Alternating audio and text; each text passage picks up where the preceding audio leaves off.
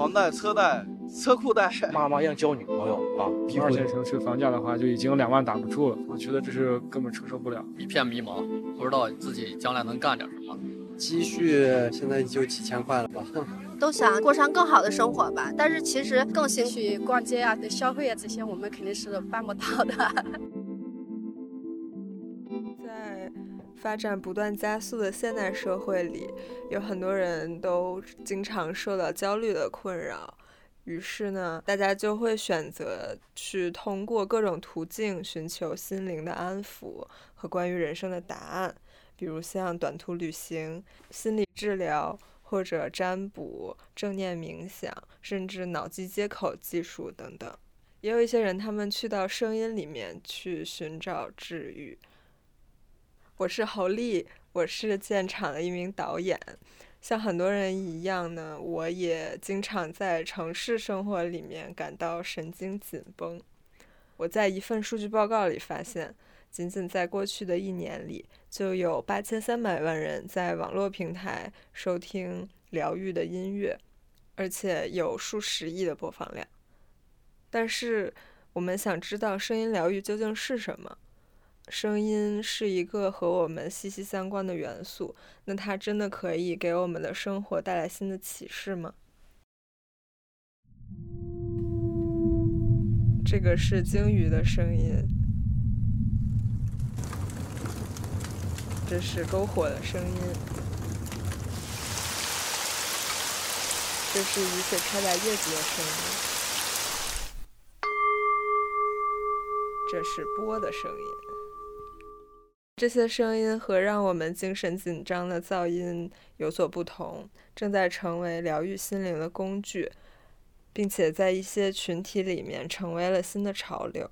自然白噪音是其中最受欢迎的疗愈音乐的类型。那自然白噪音是什么？它真的对人体有那么大的影响吗？我们带着这些问题去到了广东东莞，见到了任峰和他的团队。他们目前正在制作一张自然白噪音的专辑。任峰是一个典型的多线程工作的人。他在东莞运营着自己的音响品牌，名字叫“巫”，巫是巫师的巫。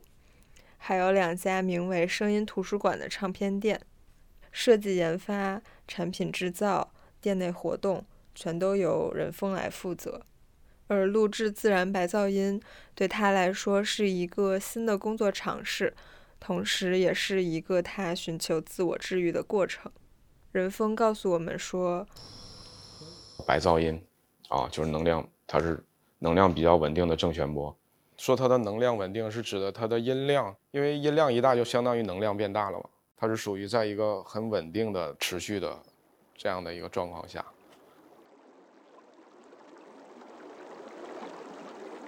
就像任峰说的一样，白噪音是一段能量稳定的正弦波。如果我们把它和光做一个类比。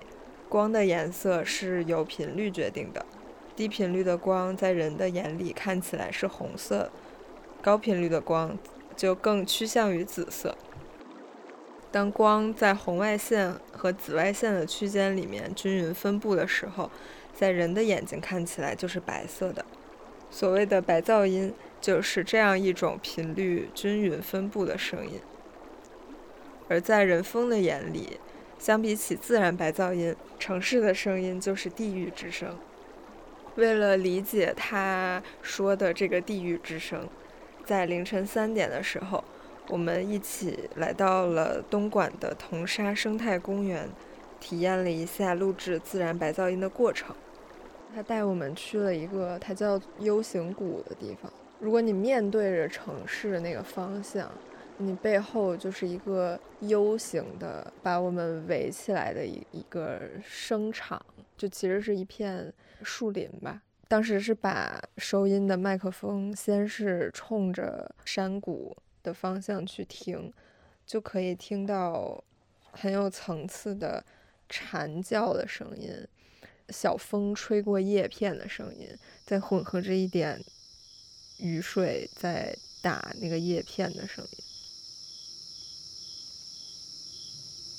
你刚刚有听到什么？你觉得很惊喜的？就是头一次听，就是量很小的水滴打到树叶上的声音。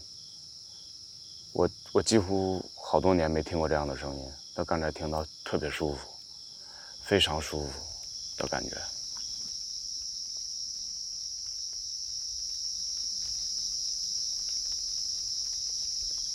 所以白噪音有趣的地方就是，不知道会遇到一个什么样的天然的声响效果，每次都有想想象不到的这种惊喜。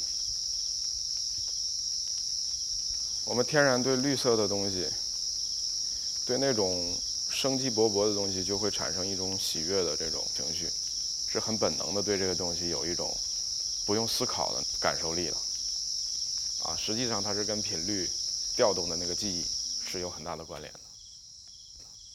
那个声音真的很好听，嗯，有一种自然的温柔馈赠给你的感觉，觉得非常幸福。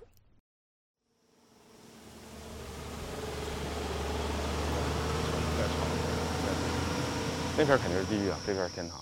这边基本上没有什么变化。你再听那边，那边的噪音是旋转上升的，就是那种上去往上走。城市，城市在怒吼，然后转向郊外，再转向城市。他跟我早上戴耳机里听到的更低沉了。对。一个人大概在这个充满城市噪音的这样的环境里，大概只要待上几天时间，可能我们就进入到那种焦虑不自知的状态。啊，这种不自知的状态很要命，就是人很难关照自己的所有情绪了，啊，所以反倒去了一个安静的地方，可能你反倒是觉得无所适从。嗯，他可能都不知道他自己为什么不舒服。对，所以呢，当你突然之间有对比的时候，你才能意识到这个东西是不一样的，啊，所以我觉得人们可能这几十年，这个经济发展啊。让人们学了很多知识，但知识解决不了感受的问题，使我们很多人本身有的这种感受力全部被封存起来了。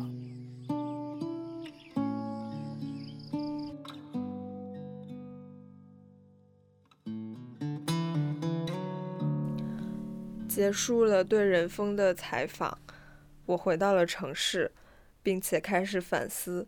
城市的声音对我有什么潜移默化的影响？在那片树林里的时候，是我会去找一些声音，就我会去分辨，哎，那个是蝉在叫，这个是蛐蛐在叫。但是，可能在城市里的时候，不是你去找那些声音，而是声音直接就来找上你。就可能我就坐在这儿，然后我旁边就有人在咳嗽。然后我另一边有人在打电话，然后可能我的面前一辆车开过去，然后还摁了一声喇叭，就这些声音，它可能都是感觉它是一种扑面而来的信息，然后你也不会去说真的去处理每一个信息，或者说去分辨每一条声音是什么，但是它就那么的冲你过来了，或者说把你包围了，那可能这种时候我们就会。去屏蔽一些东西，导致我们的感受会变得慢一点吧，就可能没有那么的敏感了。当我自己状态很不好的时候，就比如说情绪比较差，或者说有点焦虑的时候，我就会对噪音特别的敏感。然后我听到那些很莫名其妙的声音的时候，我就会非常生气。就可能，比如说，我脑子里在处理今天工作上要完成什么，可能我当时正坐在公交车上，我要处理的是一件比较棘手、比较困难的事情。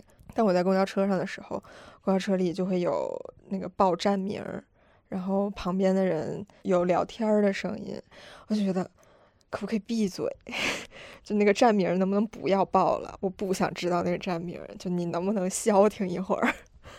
嗯，但是好像你处在城市这个环境里的时候，就这些很很忙乱的公共空间里的时候，就没有办法完全避免掉这些声音的因素的存在，它就会影响我的情绪。嗯，就是可能我们的压力，当然不完全是因为城市的噪音导致的，但是城市的噪音可能会在上面再添一把火，这种感觉。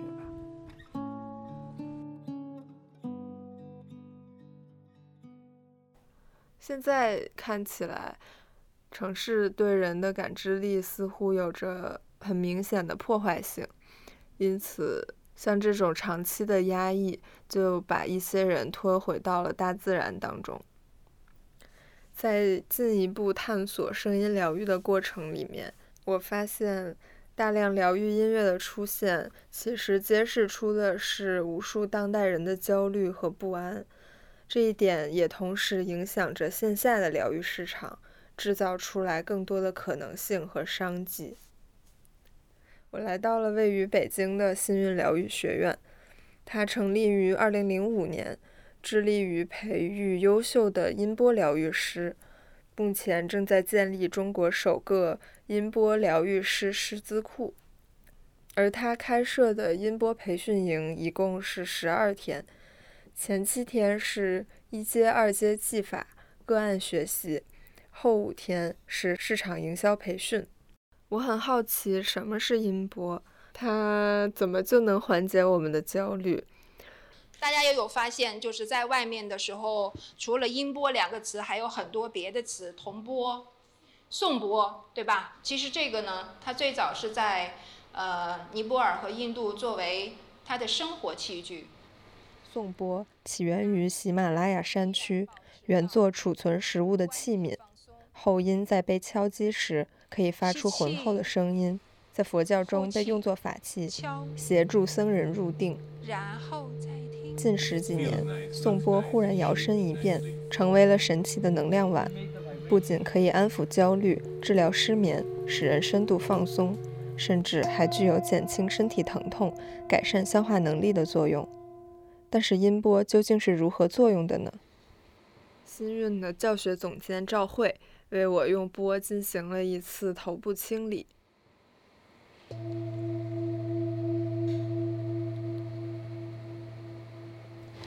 深深的吸气，我们轻轻的动一动手指，快速的揉搓手掌心之路，把温暖的双手手掌心放在我们的眼睛上。慢慢的转动眼球，适应外面的光线。嗯，这个疗愈的原理大概是什么样？就为什么它可以，它会是一个让我们听起来很舒服的声音？音波或者铜锣，这种极简单的这样的音频声音，反而可以让我们绕过聪明的头脑，直达心流。啊，它通过这样的方式，可以。让人的身心安住下来，“安”这个字非常的重要。寻找安定似乎是音波疗愈师的共识，而去了解波的原理，学会怎么敲波，如何做集体和个案治疗，这些最初的课程和其他的技能培训似乎没有什么区别。但是随着无感疗愈小剧场的开启，这些原本情绪稳定的成年学员们，也逐渐展露出了我们没有预想到的一面。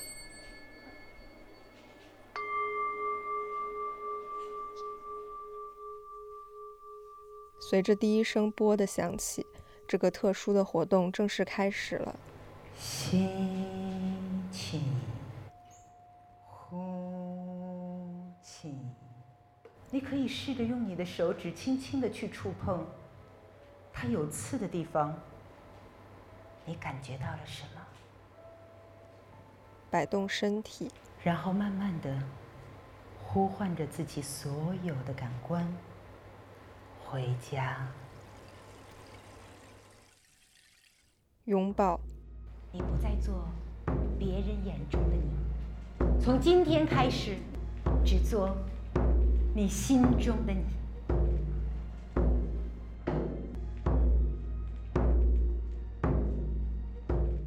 呐喊。你想跳，就跳起来。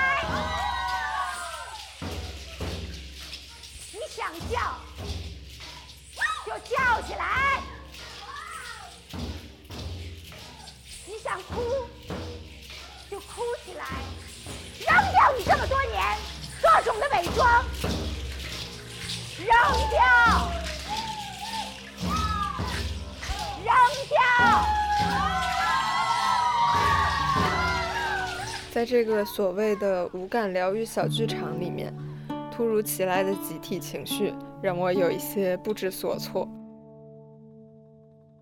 我觉得他一直在用一种命令式的方法，然后再告诉大家说：“你不要痛苦，你要放松，你要把你的身心都交付给这个场地。”这就像在一个人他很生气的时候，你告诉他要冷静。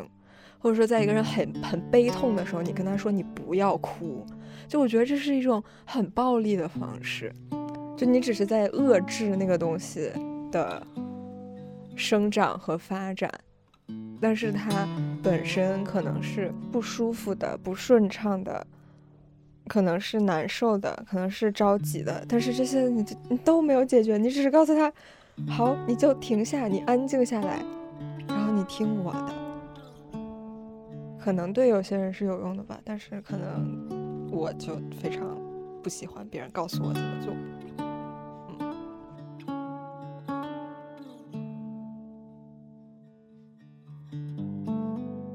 扔掉伪装，做你自己，这些词语像咒语一样把现场点燃了，试图剥掉每个人身上的外壳。而疗愈师也在不断的强调这种脆弱和委屈，呼唤着大家的自我的释放。可是，为什么在其他课程里面看起来非常平静的学员们，会在这个时候忽然就变得激动呢？我找到了十九岁的留学生舒儿，跟他聊了聊。其实我也没有，就是我昨天也一直在想为什么会发生那样子的反应，但其实也没有太想通，就是还在一个尝试去了解这个领域的阶段吧。那你会觉得人之间的关系和就身心灵整个这种概念，它的关系是什么样？嗯，因为我知道就是。呃，压力在这个环境下是大家都有的，然后也知道大家很多人都在挣扎，包括因为是我在这个留学环境中嘛，竞争非常激烈，因为就是每个人手握太多资源了，但是时间是不够用的那一个，然后你的能力是真正把你拉开差距的那一个，然后会一直给自己压力，就会觉得说想强迫自己更加前进，会觉得就是浪费任何时间都是所谓可耻的。我可能比较焦虑的时候，我是一个非常易焦虑的状态，所以在那申请那段时间，就是每天跟妈妈就一直哭，然后就两个人就是真的对视着哭，就延续了可能将近有十几天的样子，然后那段时间是真的就是想根本就不敢回想的一段日子吧。就是眼界越大，对，看到的越多，其实你所面临的压力，你所你会看到你想要的世界是什么样的，你会看到这个差距在哪里，对，然后。剩下的只有深深的无力，真的是这样。对，舒儿的回答也让我开始重新去思考，不断的追求成为一个更优秀的人，是不是也已经变成了一场没有止境的对自我的奴役呢？在离开之前，新运最后邀请我体验了一次一对一的个案治疗。没关系，您放松就可以了啊，完全的去享受就行了，也不用想着我睡着不睡着或者是怎么样，您就完全的放松就好了。又紧张又疑虑，回想起之前的种种体验，我不知道应该抱有什么样的期待。但是出乎意料的，当波声响起时，我像是掉进了声音的漩涡里。直接睡了过去，一直停不下来的大脑好像也终于休息了一会儿。听到那个波的声音，它就是带有一点温度的，就是它会让我好像身体的那一个部位就是血液流动起来的一种感觉。它是敲一下波，然后靠近我的身体。然后我身体那块地方就是会觉得热热的，但我也不知道这个算一种注意力的暗示，还是怎么样？结束了对任峰的采访以及在新运的体验，我又想到了最开始的那个问题：声音到底能不能疗愈？它可能无法像心理咨询那样促进更多的自我认知，也不能像阅读和学习那样进行更多的知识积累和自我提升。但面对这样一个复杂难解的人生，我们每个人都在寻求解药。声音疗愈也许只是让我们跳出认知的怪圈，让追求全能全善的我们，在某一段时间里短暂的停住，休息一下而已。结束了在新运的学习，其余三十名学员将成为新运合伙人和音波疗愈师，回到全国各地。在各种各样的线下场所里展开音波疗愈服务，而任峰告诉我，他也有了新的计划。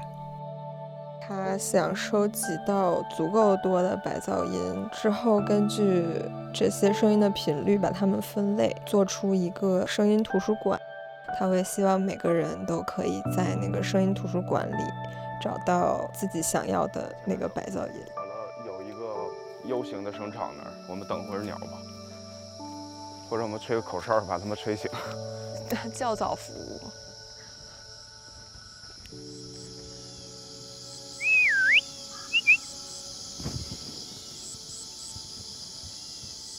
哦，有鸟哎，出来了！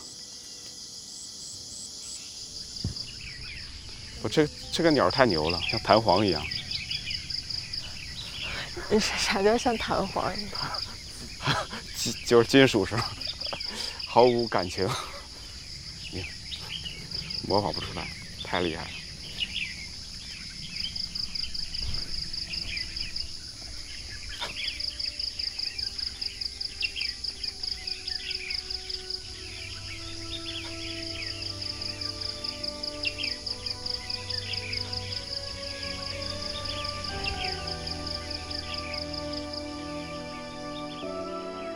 感谢你的收听，你可以在微信、微博、B 站、YouTube 搜索“建厂”关注我们。如果你有什么建议或者想跟我们聊聊的，欢迎来信到我们的电子信箱 talk to arrow factory at 一六三点 com。本期节目就到这里，期待下次相会。